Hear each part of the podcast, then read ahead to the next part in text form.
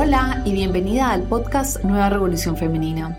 Este es un espacio para las mujeres que quieren vivir con amor propio, responsabilidad personal y un propósito de vida. Soy Carolina Zuleta y soy una experta en ayudar a mujeres a crear vidas extraordinarias.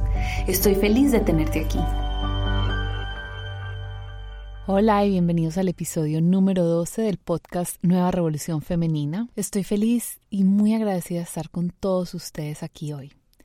Hoy les quiero contar la historia del día que nació mi hija. Es una historia que he querido compartir con todos ustedes, pero que necesitaba un poco de tiempo para procesarla y que por fin me siento lista para compartirla. Mi hija nació en mayo del año pasado y eh, durante el embarazo muchas personas quisieron darme consejos y contarme cómo iba a ser toda la experiencia del parto, pero yo estuve reservada a realmente llevarme a mi corazón esos consejos que para mí tenían sentido. Uno de ellos me lo dio una gran amiga que me contó que ella estaba muy apegada a la idea de tener una hija por parto natural. Sin embargo, el día que su hija vino al mundo, tuvo que tener una cesárea y esto le causó muchísima tristeza, inclusive la llevó a tener que enfrentarse a una depresión postparto. Entonces su consejo para mí era que no estuviese apegada a la manera en que mi hija iba a llegar al mundo y que aceptara lo que la manera que fuera. Yo entendí eso perfectamente y la verdad, aunque hablé con mi doctora que quería un parto natural, nunca estuve apegada a si era natural o cesárea. Hacia el final de mi embarazo, pues Maya seguía sin voltearse, su cabecita seguía para arriba, cerquita a mis costillas, y después de revisar todas las opciones, nuestra doctora nos recomendó hacer una cesárea. Como yo no tenía ningún apego, me pareció muy bien. Programamos la cesárea para un domingo.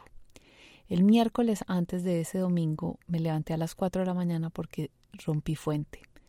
Y la verdad fue como en las películas. Como teníamos programada la cesárea para el domingo, no habíamos ni empacado la maleta, levanté a mi esposo, los dos corríamos por la casa, nos reíamos, estábamos emocionados, nerviosos y demasiado felices porque era el día que íbamos a conocer a nuestra hija. Llegamos al hospital, me revisaron, todo estaba funcionando muy bien afortunadamente. Y yo pedí que me hicieran un último ultrasonido para ver si de pronto se había volteado, pero no, entonces decidimos proceder como habíamos planeado con la cesárea. A las 7 y 11 de la mañana nació mi hija Maya. Y me acuerdo de ese momento perfecto. La doctora le dijo a mi esposo, alista la cámara que ya vas a nacer. Y luego la oí llorar y luego me la trajeron y su cachetico al, lado del mío y lo suavecita que se sentía y no lo podía creer. Era como un momento de esos de la vida donde uno se sale del cuerpo. Pero rápidamente todo empezó a cambiar.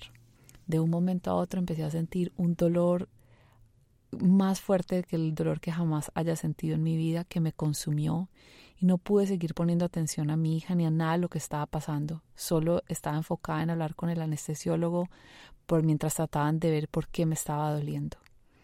En ese mismo momento la doctora, la pediatra y las enfermeras empezaron a explicarle a mi esposo y a mostrarle que Maya había nacido con los deditos de la mano derecha pegados y algunos sin desarrollarse, y que eso a veces podía significar que había un problema de corazón, de riñones y bueno, un, un montón de otras cosas. Después del momento que se me pasó el dolor, me contaron lo que habían visto en su manito y lo que eso significaba y me dijeron que se le iban a llevar a la unidad de cuidados intensivos para bebés para asegurarse que su corazón y sus riñones estuviesen bien. Justo se terminó la cesárea y me empezó una reacción muy fuerte a la anestesia en la que todo el cuerpo temblaba. Entonces, a pesar de que tuve unos minutos con mi hija, no la pude cargar porque no podía parar de temblar.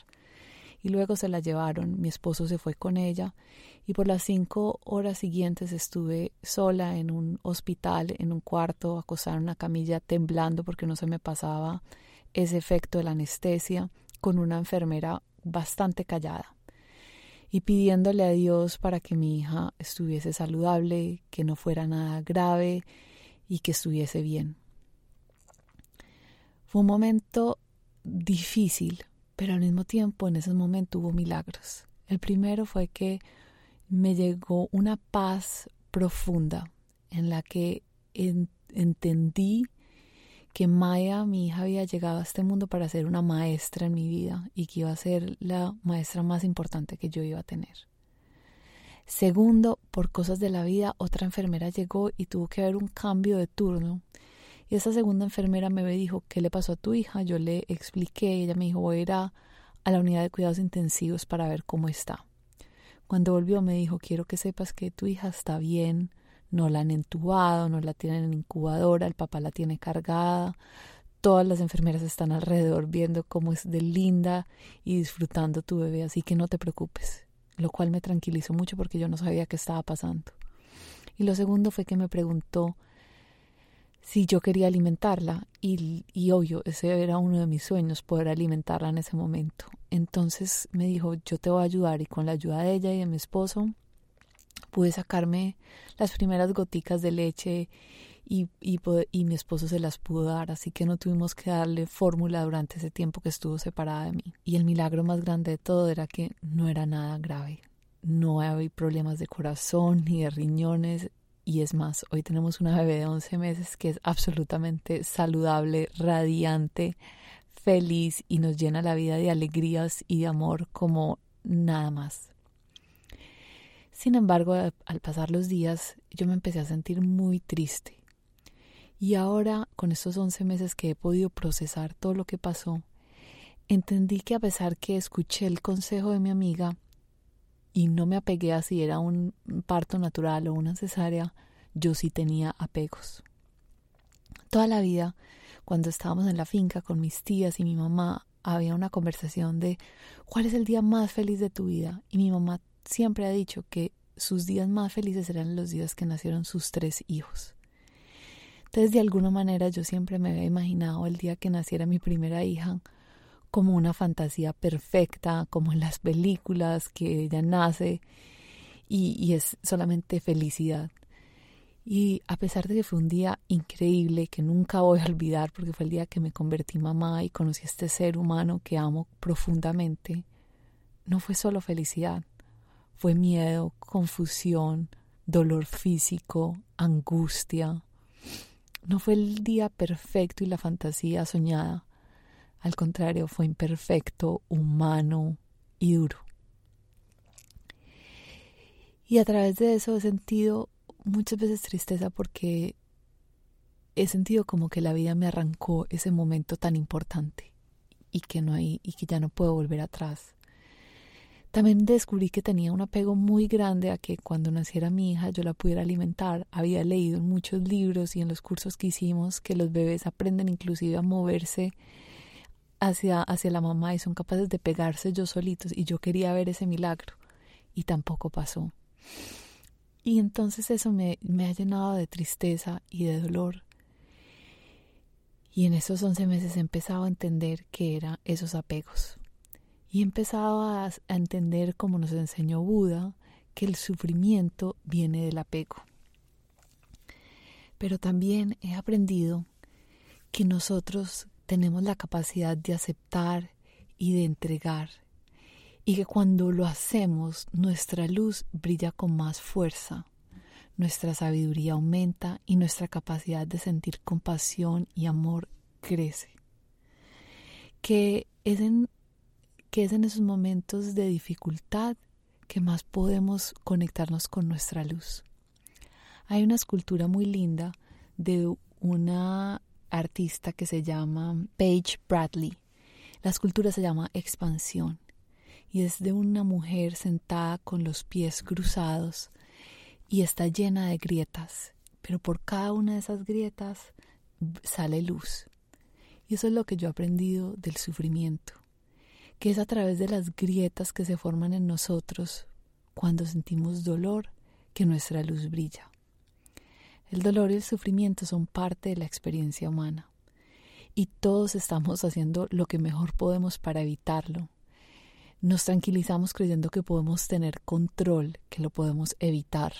Comemos saludable, hacemos ejercicio, o sea, hacemos todas estas cosas para evitar el sufrimiento. Sin embargo, la vida nos sorprende en los momentos que menos pensamos nos llegan situaciones que no queremos vivir, que no queremos enfrentarnos, que no queremos sentir. De pronto perdemos nuestro trabajo, un gran amigo nos engaña, terminamos con una pareja o perdemos a un ser querido, perdemos plata, nuestra carrera no sale de la manera que queremos, después de trabajar años y cuando estamos al final de nuestra carrera miramos y nos damos cuenta que no fue el resultado que queríamos, o nos enfermamos o tenemos un accidente. Y entonces nos enfrentamos a la realidad de la vida, que es que no todo va a salir de la manera que queremos y sentimos ese dolor profundo por tener que vivir algo que no es lo que queremos vivir. En este podcast yo hablo mucho de crear una vida extraordinaria, de seguir nuestro propósito, de convertir nuestros sueños en realidad. Sin embargo, una vida extraordinaria no es una vida perfecta, no es una vida fácil, es una vida donde también está el sufrimiento y el dolor. La diferencia es que cuando estamos viviendo una vida extraordinaria, sabemos y reconocemos que tenemos la capacidad de elegir, y en el caso de las cosas que no nos gustan, tenemos la capacidad de elegir, de soltarlas, entregarlas y aceptarlas. Claro, si alguien me pregunta, el parto de Maya yo hubiera querido que fuera diferente. Claro que sí, hubiera querido que fuera natural, que ella después se pegara, que no hubiéramos tenido que angustiarnos porque algo en su salud estaba mal. Pero no fue así.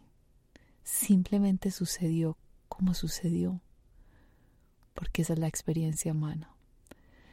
Pero después yo tuve una opción de estar apegada y sentirme víctima y dolor porque la vida me arrebató ese momento, o poder aceptar y entregar que las cosas fueran así y encontrar la belleza, los milagros y el amor que también estuvieron presentes en ese momento, y de hecho hubiesen muchos.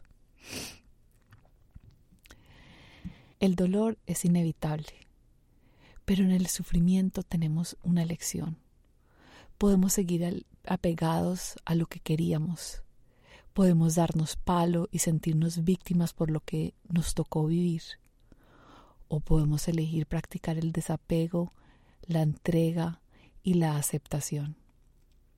Hace unos días leí un artículo de una mamá que su hija nació con le faltaba un pedazo de un gen y por lo tanto tenía muchísimos problemas físicos y mentales. Y en ese artículo que escribió ella decía un mantra que es no va a ser fácil, no va a ser cómodo, pero será y tú te convertirás. Así que si hoy estás viviendo un momento difícil, sea porque te estás enfrentando a una de esas pérdidas grandes en la vida de un ser querido o de algo que para ti es muy importante, o tal vez simplemente te estás sintiendo perdido y confundido, estresado, preocupado.